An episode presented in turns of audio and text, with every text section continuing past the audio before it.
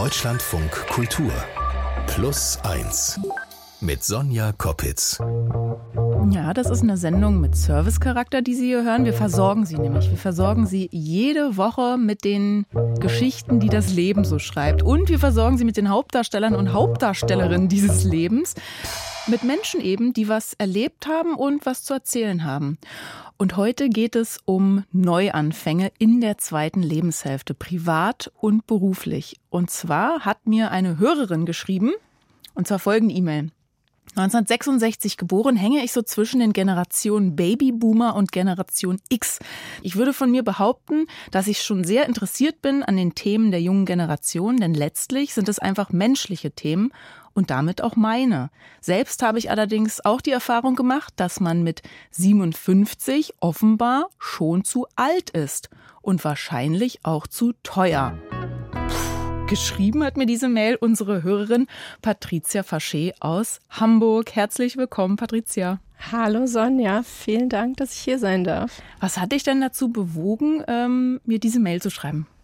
Genau, ich habe ähm, die Podcast-Folge plus eins mit der Lea gehört, dein Menti. Mhm. Ähm, die Sendung hieß Ich fühle mich ganz oft lost und davon habe ich mich total angesprochen gefühlt, weil du hast es ja gerade schon auch vorgelesen.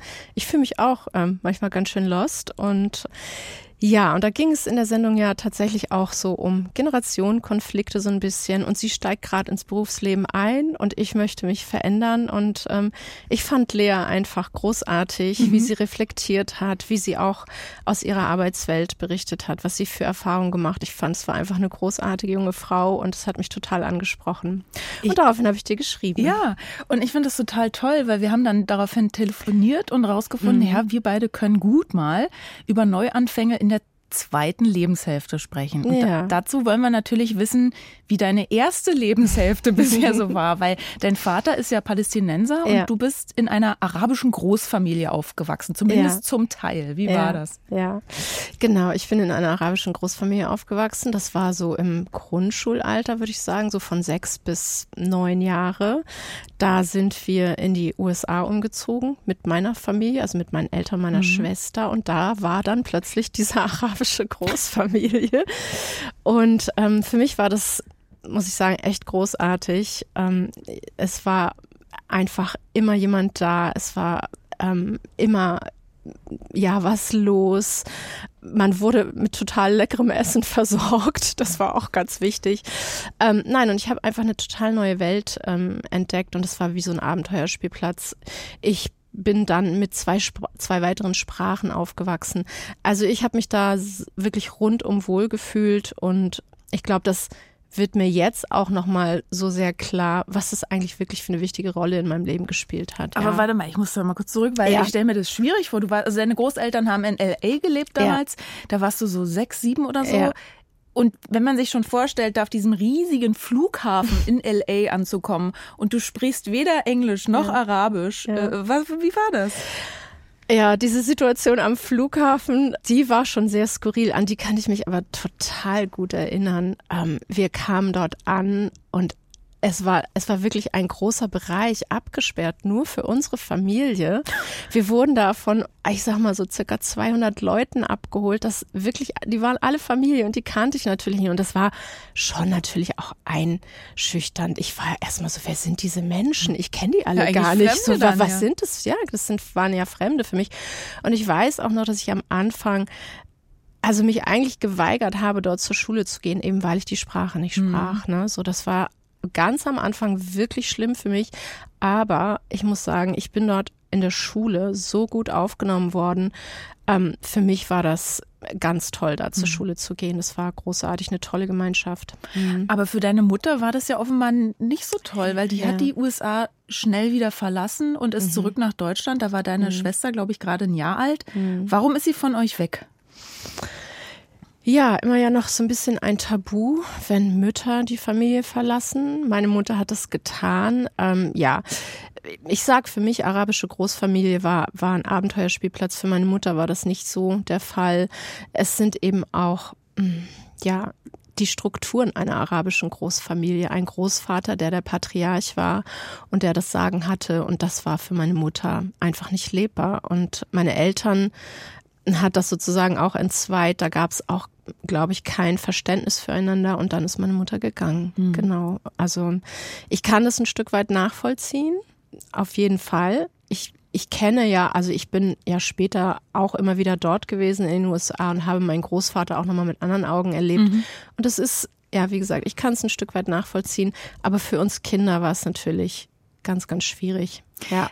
Dein Vater ist ja da geblieben mit euch mhm. ähm, und du hast gesagt, du empfindest den so ein bisschen als so einen Getriebenen. Wie, mhm. wie, wie, wie meinst du das?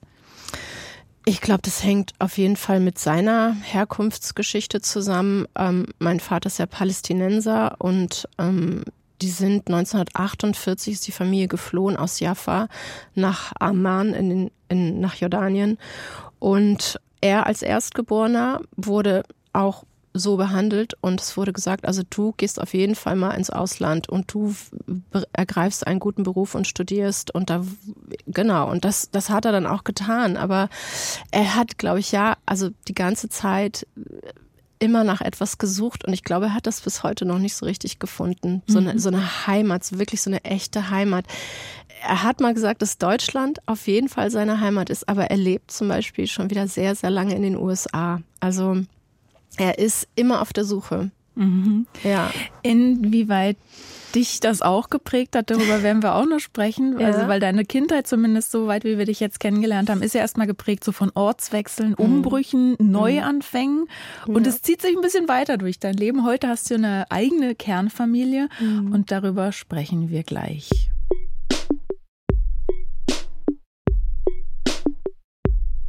Sie hören Plus eins. Und wenn Sie jede Woche automatisch alles von uns hören wollen, dann abonnieren Sie gerne unseren Podcast und zwar in der Podcast-App Ihrer Wahl oder auch gerne in der Deutschlandfunk Audiothek. Von der Gästeliste des Lebens heute bei mir ist unsere Hörerin Patricia Faché aus Hamburg. Du hast ja mit deinem Mann und euren Söhnen zwischenzeitlich mal in Bayern gelebt. Ja. Im Wagner geprägten Bayreuth. So ist es. War das nicht ein Kulturschock? Total. Es war ein kompletter Kulturschock. Ähm, ich kam mir immer vor wie die, wie, wie ein Maßmann. Männchen, also die Frau mit grünen Punkten im Gesicht, keine Ahnung. Also ja, ich mein Mann hat damals ähm, so da seine erste Stelle gehabt und wir sind gefolgt. Ich, es war auch so ein bisschen der Drang von mir oder der Wunsch von mir. Ich, ich wollte eine Familie. Ich wollte mhm. das anders als meine Herkunftsfamilie. Und wir haben das zwölf Jahre lang versucht. Aber ich muss ehrlich sagen, ich bin da nie richtig warm geworden. Ich bin wirklich an vielen Plätzen dieser Welt gewesen ne? Mhm. und auch viel gereist und so. Aber es hat keinen Ort gegeben, an dem ich mich so ja schon auch manchmal sehr einsam gefühlt habe, muss ich echt Wo, sagen. Woran lag das? Ich glaube, Bayreuth war für mich sehr konservativ. Mhm. Ich fand das Schulsystem, meine Kinder sind dort eingeschult worden. Uiuiui. Also da habe ich schon echt meine Schwierigkeiten gehabt. Und ich war nie so eine overprotecting Mom. Mhm. Ähm, ne? das, das war ich nie. Und das da hatte ich schon eigentlich den Eindruck, das ist aber irgendwie auch Standard. Das muss man schon irgendwie, also wenn mhm. man da mitmachen will, dann muss man schon auch ein bisschen so sein. Und ähm, das war ich aber nicht. Und ich habe mich da auch nicht hingebogen, sozusagen. Ja, ja und ähm, genau. Und in unserer Ehe war es dann halt auch so, wie es, es war so ein bisschen so der Klassiker. Wir haben uns auseinandergelebt, wir sind unterschiedlichen Ideen gefolgt und irgendwann war dann irgendwie klar, also ich möchte auf jeden Fall zurück in den Norden. Er wollte das nicht und so kam es dann. Da habt ihr euch getrennt und du bist ja. eben, hast äh, eure Jungs genommen, ja. ähm, zurück nach Hamburg. Da ja. warst du ja dann plötzlich alleinerziehend mhm. mit zwei Teenager-Jungs. Oh, ja. oh mein Gott. Oh mein Gott. Wie war das? Also wie hat sich das angefühlt? Mm, also ich sag mal so, alleinerziehend hatte ich manchmal auch schon vorher das Gefühl, dass ich mhm, das bin, mhm. weil mein Mann oder mein Ex-Mann eben sehr, sehr viel gearbeitet hat, auch beruflich sehr viel unterwegs war.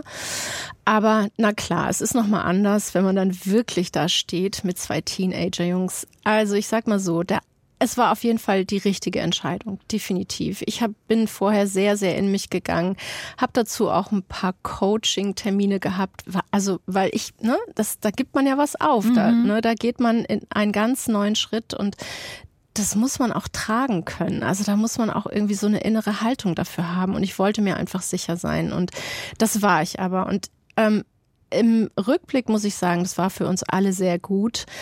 Na klar, also klar, gab es Höhen und Tiefen, auf jeden Fall. Aber ich muss sagen, wir haben das, glaube ich, sehr gut hingekriegt. Wir sind, ähm, wir sind uns nach wie vor sehr nah, wir sind eng, wir sind sehr eng miteinander. Mhm. Das freut mich total, das macht mich wirklich glücklich und deshalb glaube ich, war es der richtige Schritt. Und die Jungs sagen auch ganz oft, Mama, ich kann mir gar nicht vorstellen, wie es gewesen wäre, wenn ich in Bayreuth aufgewachsen ja. wäre. Also die, die sind da schon noch ab und zu mal, aber wirklich nur, um ihren Vater zu besuchen und dann auch schnell wieder weg. Und die sind ja auch schon erwachsen. Die ja, sind ja inzwischen 28 und ja, 26. Ja. Und obwohl sie schon so erwachsen sind, seid ihr ja so eine ziemlich enge, vertraute Dreier-Kombo, wo, glaube ich, viele Hörer und Hörerinnen sagen, Mensch, das wünsche ich mir auch. Und meine mhm. kommen nie nach Hause und so. Die wollen ja, ne? oh, also ihr seht euch ständig. ja so, ihr seht euch ja ständig ne? am Wochenende. Die bringen ihre Freundinnen mit. Wie, wie sieht so ein typischer Sonntag bei dir aus? Ein typischer Sonntag, ja, es ist eben meistens sonntags, ne, weil man dann natürlich ein bisschen Zeit hat und so. Und ähm, genau, mein Sonntag sieht auf jeden Fall so aus, dass ich meistens morgens joggen gehe mit meinem Hund und dann natürlich ähm, plus eins höre, ist ja klar. Natürlich. nee, ist aber wirklich so. Ähm, ich, ich liebe diese Sendung, weil ich die, die Geschichten der Menschen so sehr liebe und eure Moderation. Dann trudeln die irgendwann ein, so mh, mm, am späten Mittag, frühen Vormittag und ähm, ja, also entweder kochen wir gemeinsam oder wir gehen spazieren, trinken Kaffee, sitzen im Garten, unterhalten uns meine Jungs würden sagen, ja, häng eben einfach mal ab, so, ne? Und genau, so ist das dann. Ähm, und so verbringen wir Zeit miteinander. Jetzt planen wir gerade ähm, nochmal vielleicht einen Kurzurlaub gemeinsam zu machen. Ja, so. Was bedeutet dir denn deine Familie? Ähm, weil du klingst ja in allem, was du so tust, auch wenn es da Umbrüche gibt und so, immer so sicher und als hättest du so ein Urvertrauen und das mhm. wird schon irgendwie, aber es ist ja, ja, trotzdem nicht immer leicht oder nicht so leicht, wie es dann so in so einer kurz erzählten Version mhm. klingt. Also was, was bedeutet dir deine Familie? Sind die vielleicht auch so ein Stück Heimat oder? Auf jeden Fall. Also das sind aber tatsächlich auch meine Kinder. Ich würde mhm. jetzt nicht sagen, da wo meine Kinder sind, ist meine Heimat, aber es ist halt so eine emotionale Heimat, ne? Da, das ist auf jeden Fall so. Ähm, ich habe da auch drüber nachgedacht. Ich muss ehrlich sagen, auch Los Angeles ist ein Stück Heimat für mich. Mhm. Ähm, ich, wenn ich da ankomme, ich weiß genau, wie das da riecht. Ja, ich, ich habe, wenn mir dieser heiße Wind ins Gesicht weht, dann, dann fühle ich mich sofort, ähm, ja, geborgen, sag ich mal. Ich weiß, da auch hier bin ich ein bisschen zu Hause. So, ja, da habe ich einfach ganz viele gute Erinnerungen auch. Mhm. Also das Zuhause, was man so, das klingt immer wie so eine Plattitüde, ne, dass man die Heimat so in sich hat und ja. die mitnimmt und egal, das, ist es so? Doch, das ist so. Mhm. Für mich ist es auf jeden Fall so. Doch.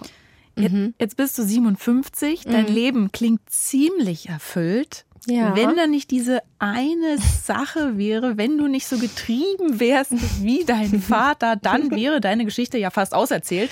Das stimmt. Ist sie natürlich nicht.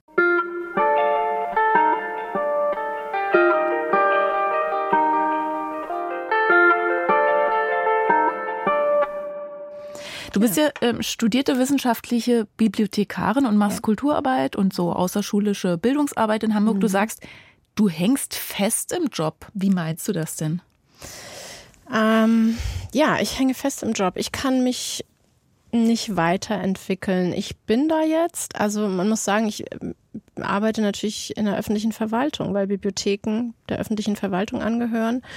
Und ich habe mittlerweile ganz viel mit Verwaltungsstrukturen zu tun. Es ist jetzt nicht mehr so, dass ich da direkt vor Ort in irgendeiner Bibliothek sitze, sage mhm. ich mal. Und, und ne, das ist gar nicht mehr so. Ich mache ganz viel Personalentwicklung, Organisationsentwicklung. Aber wenn die Strukturen nicht stimmen, dann, ähm, dann ist es so, wir haben es gerade letzte Woche wieder festgestellt, wir hinken eigentlich allen Themen immer drei Tage hinterher, sage ich mal. ja. Und dieses Gehassel, das also da, da ist einfach überhaupt gar keine Weiterentwicklung möglich. Und es gibt ganz viele Themen, ähm, zu denen ich mich gerne weiterentwickeln möchte. Das ist zum Beispiel das große Thema, was auf uns zukommen wird, worüber alle ja jetzt gerade sprechen, künstliche Intelligenz. Mhm. Ja, was macht das mit unserem Medienverhalten, mit, in, mit unserem Informationsverhalten? Das sind alles Themen, die total wichtig sind für meine Arbeit, aber auf die ich mich gar nicht richtig ähm, einlassen kann, weil ich die Zeit gar nicht habe.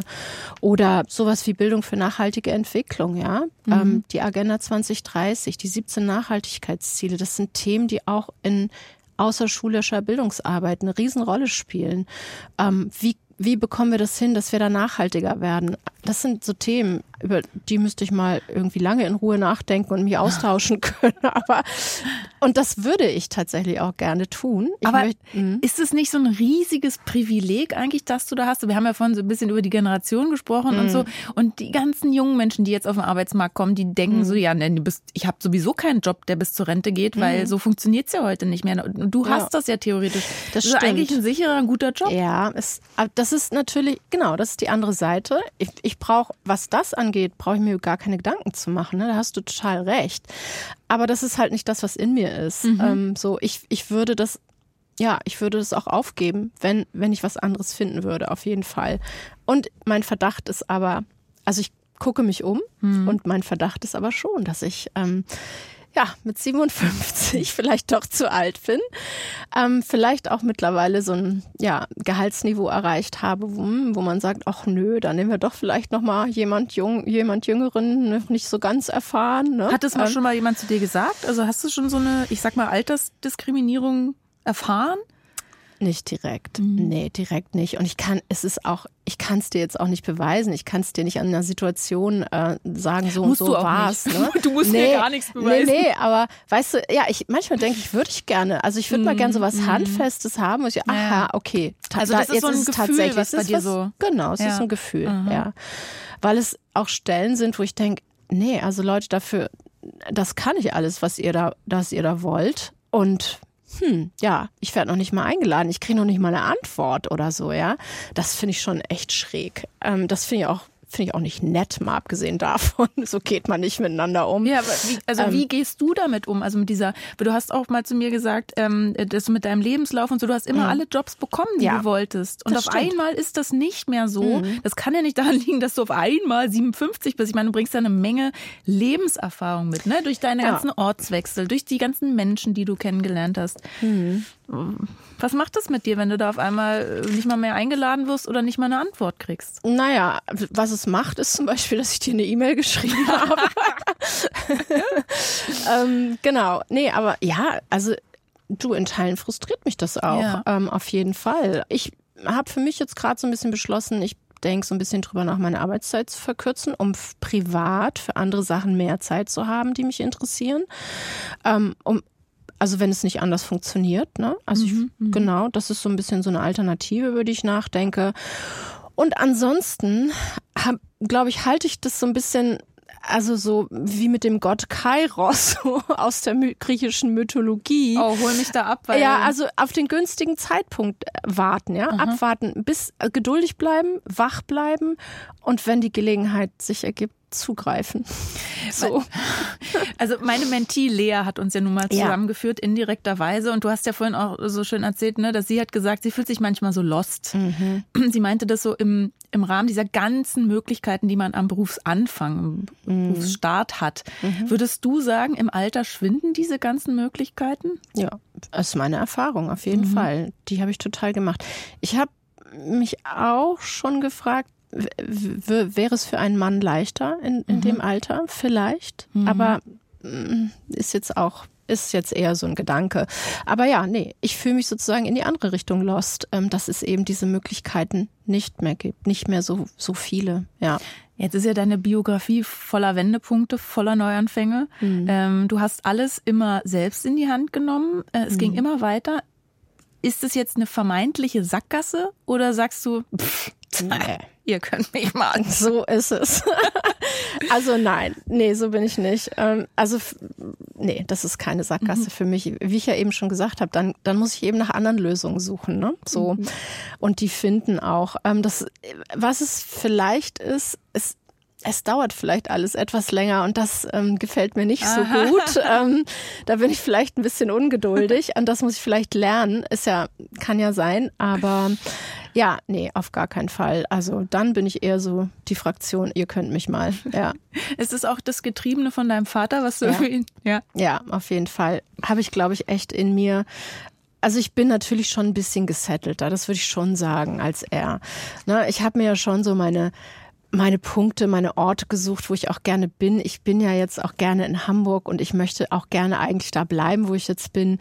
Aber ähm, wenn es wenn es nicht anders geht, dann dann bin ich auch bereit zu sagen, okay, dann versuchen wir es noch mal anders. Wenn du hm. jetzt beruflich sagst, okay, dann arbeite ich halt weniger, mache ich halt mehr Freizeit, was würde dich dann so reizen? Was würdest du dann im privaten welches Projekt würdest du umsetzen wollen, was du bisher noch nicht erreicht hast oder was dich noch reizt? Mm, ich glaube, ich würde tatsächlich gerne ein bisschen podcasten. Wirklich? ja, wirklich. Oh, ich kenne da jemanden.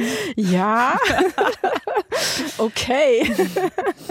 ja, tatsächlich ähm, würde ich, würd ich das gerne machen. Wir haben äh, in, in meinem Job sozusagen, haben wir auch schon selber so eine kleine Podcast-Reihe gemacht. Das hat mir super viel Spaß mhm. gemacht. Ähm, ich bin auch gerade dabei, mich so ein bisschen in diese ganze Schnitttechnik und Aufnahmetechnik einzuarbeiten. Wahnsinn. Und ähm, das, ja, ich finde es super. Und vielleicht mache ich es sogar mit einem meiner Söhne. Ja. Also ich glaube, ich spinne. Ihr seid ja wirklich, also da fragt sich ja jetzt jeder, der dich hört, mhm. diese Frau ist 57. Ähm, das glaubt dir erstmal keiner, weil du klingst ja wie 37. Ähm, Dankeschön. Wo nimmst du dann diese Energie her, diesen Antrieb und immer wieder was Neues auszuprobieren und noch Technik, na klar, vielleicht mhm. noch ein. Podcast. Wo kommt das her, dieser, diese, diese Power? Ja, ist eine gute Frage. Ähm, ich glaube, das ist schon auch sozusagen ein Ergebnis dessen, was, was ich erlebt habe. Also ich, ich habe zum Beispiel meinen Vater erlebt, der auch immer wieder neu angefangen hat, auch wenn es wirklich auch Tiefpunkte in seinem mhm. Leben gegeben hat und der aber sich immer wieder berappelt hat. Und das muss ich sagen, auch wenn wir nicht immer auf einer Wellenlänge sind, das habe ich immer total mhm. bewundert. Und ähm, habe mir so für mich gesagt, das möchte ich auch gerne. Ich möchte beweglich bleiben. Ich möchte ähm, auch im Kopf einfach mhm. beweglich bleiben. Und ähm, ja, das ist irgendwie so mein Motto. Und ich glaube, das gibt mir ganz viel Kraft.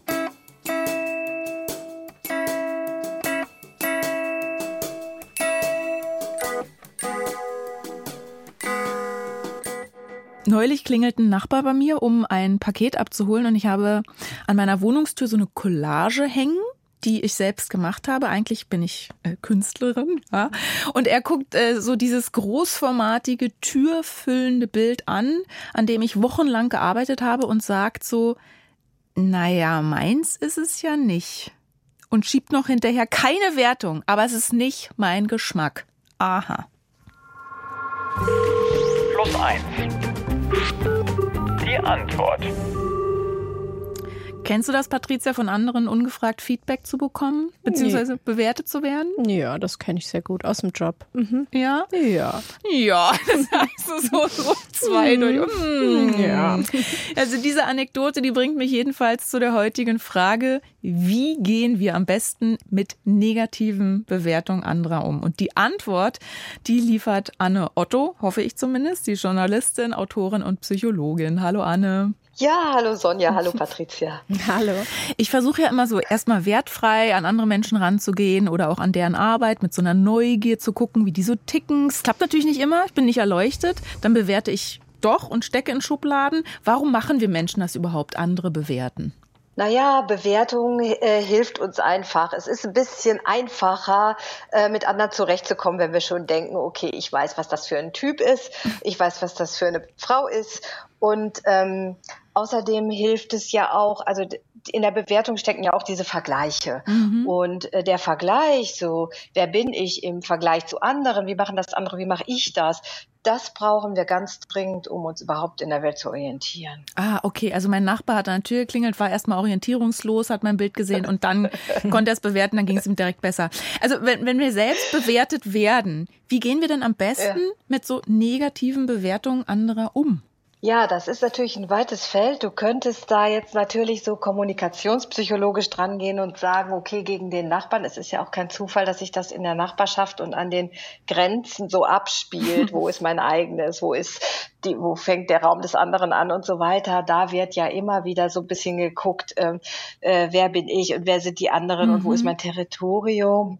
Und da finde ich, äh, passt es schon manchmal, dass man so kommunikativ dagegen angeht oder auch mal sagt, irgendwie, ja, ich sehe das immer ein bisschen anders als du mhm. äh, oder sich wehrt so. Mhm. Aber als ich äh, das jetzt so gehört habe, habe ich gedacht, ich finde es schon äh, nochmal wichtig, einen Schritt zurückzugehen und mhm. zu, zu gucken, was ist denn eigentlich die Basis? Ne?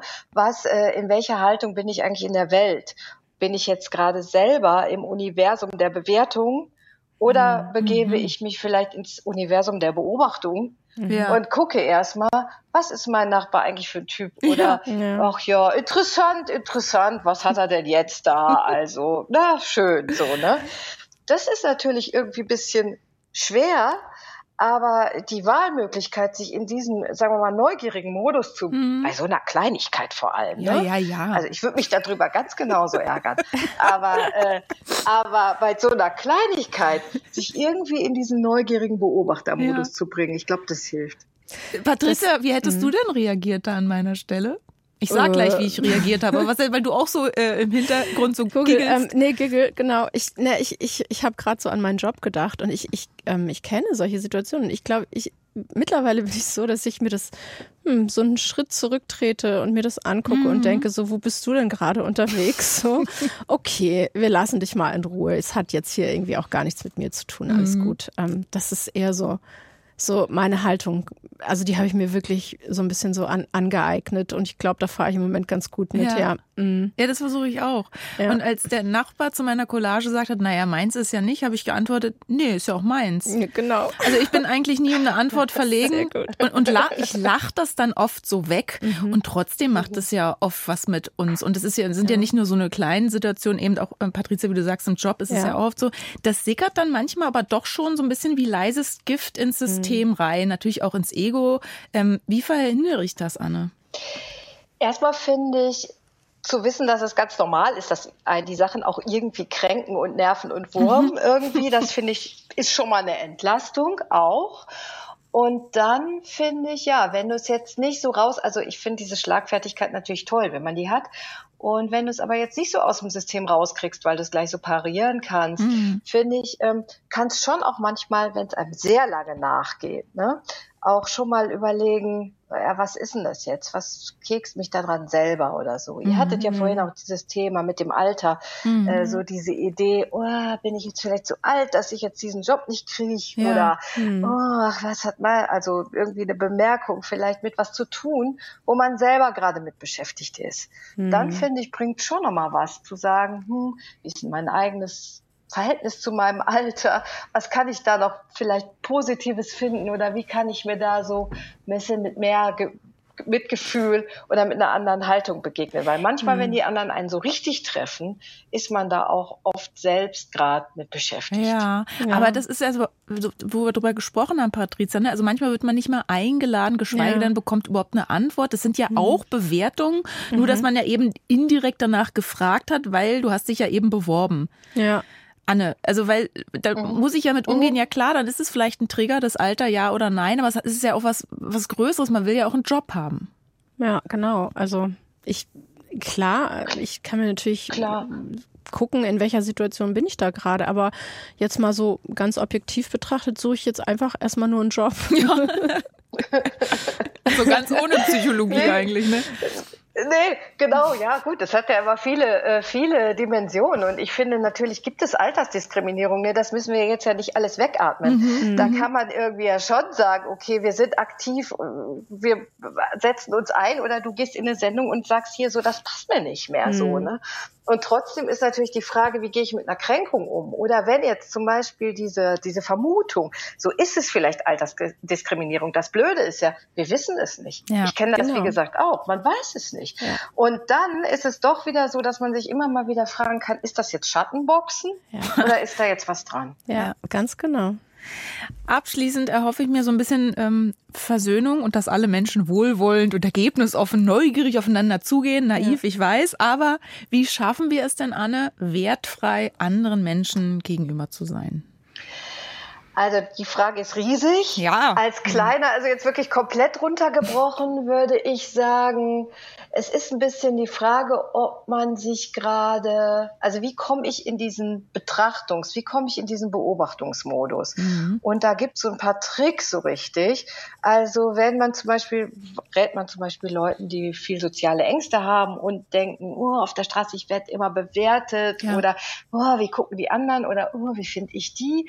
Und wenn man den Blick, die Aufmerksamkeit weglegt von diesem, wie wirke ich auf andere oder wie, wie bin ich, ja, meine Hose kneift oder so, sondern wirklich hin zum Sehen, so zum objektiven, staunenden Sehen. Hm. Och, wer läuft denn da über die Straße? Also wirklich den Blick nach außen richten und nicht nach innen. Und da äh, dann eben in diese Neugier rein, in diese Freude, so, oh, guck mal die anderen Leute. Dann, äh, glaube ich, kommt man weg von der Bewertung. Patricia, du hast so, so, so eine Schnappatmung. Ja, das kann ich total ja. gut nachvollziehen. Ich, ich finde, das ist ähm, nochmal ganz kurz der Schritt zur jungen Generation, wo wir vorhin ja. angefangen haben. Das ist so bunt und vielfältig mhm. und ich finde das so super und das nimmt mir total irgendwie den Druck, irgendwie sein zu müssen nach mhm. außen. Das finde ich mhm. total cool. Richtig gut. Ja, wir haben ja auch gesprochen mit äh, einer meiner 64 Dreiviertel Lieblingspsychologinnen. Zack, fünf Sterne Bewertung. Anne Otto Fall. war das. Vielen Dank. Mit der ja. Antwort auf die Frage, wie gehen wir mit negativen Bewertungen anderer um? Vielen Dank, Anne. Danke. Ja, dank euch. Ja, schönen Tag noch, ne? tschüss. Ja, danke, tschüss. Tschö. Träume. Hi, ich bin Daniel, 37 Jahre alt mein Traum ist es, mit einem ghanaischen Pass in Ghana einzureisen. Ich möchte einen ghanaischen Pass haben, weil ich halb Ghana, halb Deutsch bin und bisher nur einen deutschen Pass besitze. Weil ich in Deutschland geboren bin und äh, ich erst kürzlich erfahren habe, dass man auch äh, einen ghanaischen Pass zusätzlich beantragen kann, also die doppelte Staatsbürgerschaft in Deutschland haben kann, da der ghanaische Staat das erlaubt. Und der Deutsche auch. Vor allem, um meine Familie da besuchen zu können, äh, ohne ein Visum beantragen zu müssen. Ähm, allerdings auch, weil es halt halt die Hälfte von mir ist. Also ich bin halt halb Ghana, halb Deutsch.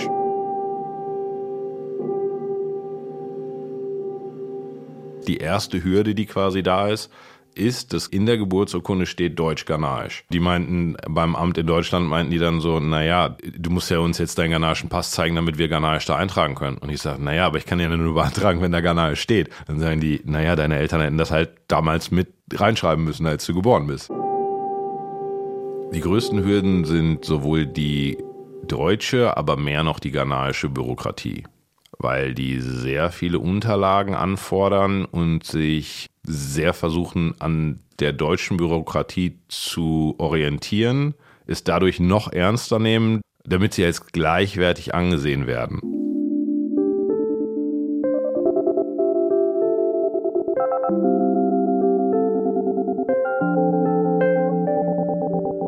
Als erstes gehe ich ähm, an der Kontrolle vorbei für Europäer, direkt äh, dahin, wo Ghana durchgehen dürfen und ja, besuche meine Oma.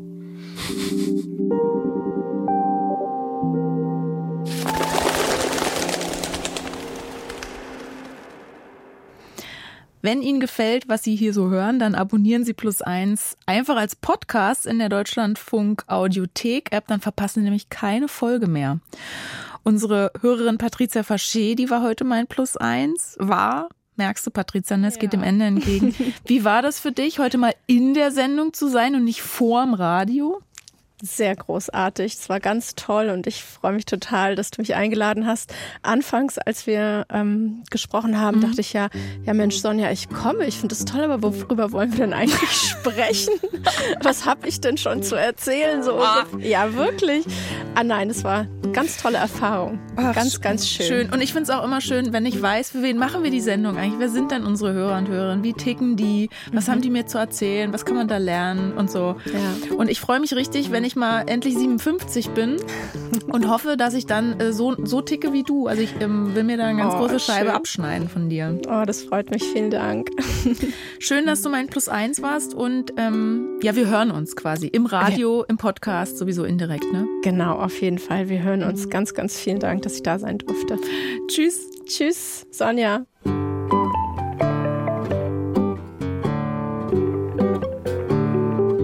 Sie diesen Podcast hier abonniert haben, dann wissen Sie natürlich, dass wir jede Woche zwei neue Folgen rausbringen. In der anderen aktuellen Folge lernen Sie Johanna kennen. Als Kind und Jugendliche fühlt sie sich fast immer fehl am Platz. Das Verhältnis zu ihrer Mutter ist für sie rätselhaft distanziert. Und an einem frühen Wintermorgen kommt Johanna nach einer Nacht bei Freunden nach Hause. Und fahrt durch ein, so kurz vor unserem Dorf, so durch verschneiten Straßen, steht eine Gestalt im Schnee, so am Straßenrand. Was meine Mutter. Ja, sie hat gesagt, sie hatte gemerkt, dass ich nicht zu Hause bin. Und für sie war ganz klar, ich bin tot. Und sie hat die ganze Nacht überlegt, was sie mir anzieht im Sarg.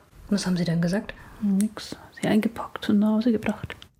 Hören Sie unbedingt rein, welche Angst die Mutter da tatsächlich plagt und wie Johanna erkennt, dass ihr Leben bestimmt wird von Ereignissen, die vor ihrer Geburt passiert sind.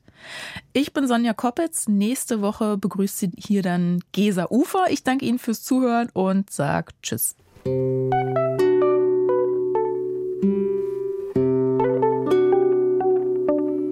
Plus eins ist ein Podcast von Deutschlandfunk Kultur. Autor unserer Miniserie Jochen Dreier.